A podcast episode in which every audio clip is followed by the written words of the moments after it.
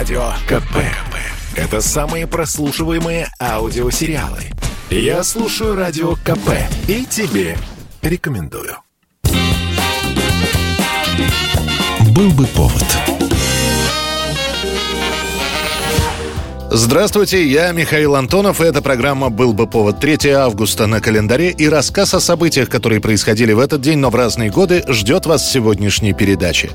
3 августа 1929 года в свою дебютную поездку отправляется электропоезд, созданный на Мытищинском вагоностроительном заводе «Первая электричка».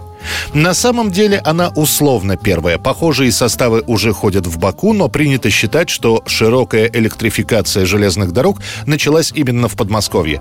О том, что скоро по железнодорожным рельсам побегут поезда, которые станут работать не на угле или паре, а на электричестве, говорят довольно давно. Как раз в это время на участке Москва-Мытищи начинают появляться первые столбы с проводами. Параллельно с этим на двух заводах кипит работа. В цехах «Динамо» трудятся над двигателем поезда поезда. На Мытищинском заводе собирают локомотив и вагоны. А в железнодорожных депо уже проходит обучение по управлению электропоездами. Эффективная, безаварийная работа локомотивных бригад и ремонтных служб на пригородном пассажирском транспорте во многом зависит от знания устройства и принципа работы подвижного состава. Первый пробный пуск электрички проходит 3 августа. Три прицепных вагона темно-бордового цвета, крыши не деревянные, а из серой парусины и головной вагон. Освещение, отопление и другие удобства. Они всегда должны быть в полной исправности.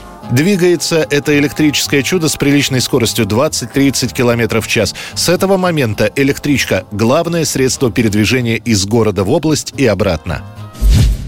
1959 год, 3 августа. Советский Союз не хуже Кан или Венеции. И отечественное кино на подъеме. Наши режиссеры Самсон Самсонов и Александр Птушко уже получили призы за режиссуру в Италии. «Летят журавли» становится лучшим фильмом 58 года в Каннах. На этой волне решено возродить снова Московский международный кинофестиваль.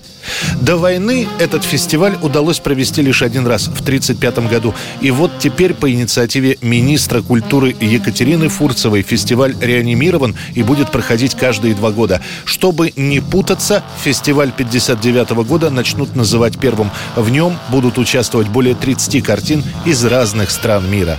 А это гости которые приехали к нам на фестиваль из Франции. Я думаю, что вы уже успели все их узнать. Показы хоть и проходят сразу в нескольких кинотеатрах, попасть на просмотр практически нельзя. Билетов в свободной продаже ничтожное количество, их раскупают в первые 10 минут. Все остальное распределяется между киностудиями, профсоюзами и культурными организациями. Главный приз первого Московского международного кинофестиваля будет вручен через две недели. Его получит фильм «Судьба человека» Сергея Бондарчука.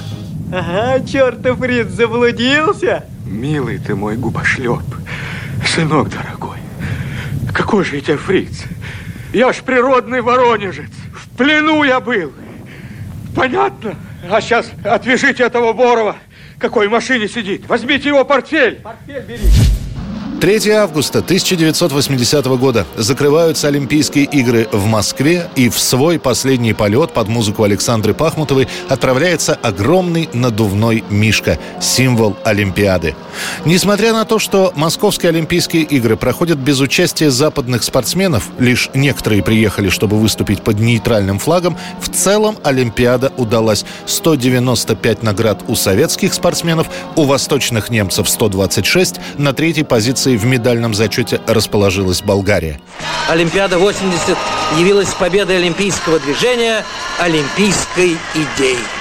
Установлено 74 олимпийских, 39 европейских и 36 мировых рекордов.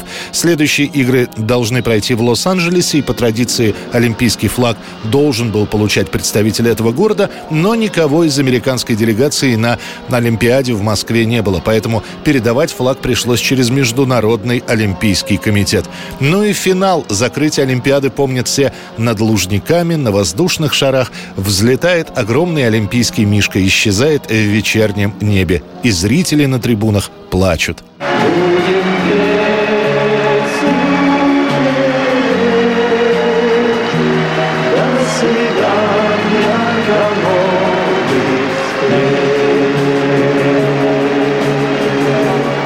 Мишка приземлится через час на Воробьевых горах, и оттуда его увезут на склад – 1995 год, 3 августа, выполнявший коммерческий рейс российский транспортный самолет Ил-76 захвачен во втором по величине городе в Афганистане, в Кандагаре.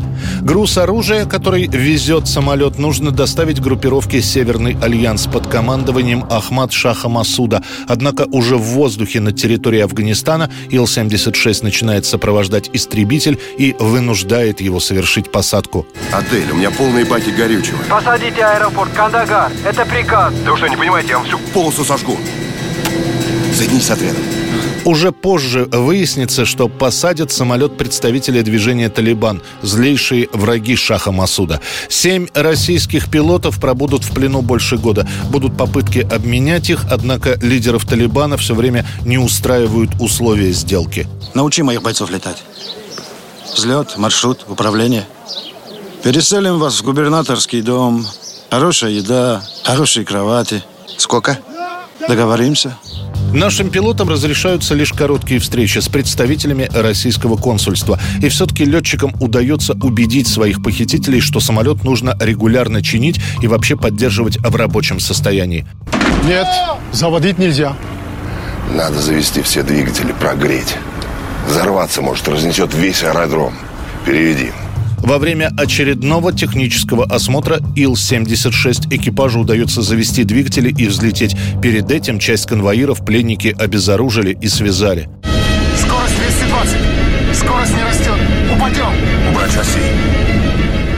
В итоге Ил-76 благополучно вылетел из Афганистана и совершил посадку уже в Объединенных Арабских Эмиратах. Пока летчики готовили побег, нашим дипломатам удалось договориться с властями Эмирата и Ирана о беспрепятственном пролете лайнера через их воздушное пространство. 1971 год, 3 августа. После распада ливерпульской четверки не прошло и года, а Пол Маккартни уже собирает новую группу. В этот день публике представляют коллектив Wings – «Крылья». Состав группы Пол Маккартни и его жена Линда, барабанщик Дэнни Сайвелл и бывший гитарист группы Moody Blues Дэнни Лейн. Уже в декабре выпустят первую пластинку, которая, кстати, не произведет особого впечатления на критиков. Кто-то назовет Wings не очень удачным повторением бита, Битлз, другие пожалуются на излишнюю простоту в музыке. Первого успеха и попадания в хит-парады на первые места Wings добьются лишь через пару лет. Это была программа «Был бы повод» и рассказ о событиях, которые происходили в этот день, но в разные годы. Очередной выпуск завтра. В студии был Михаил Антонов. До встречи.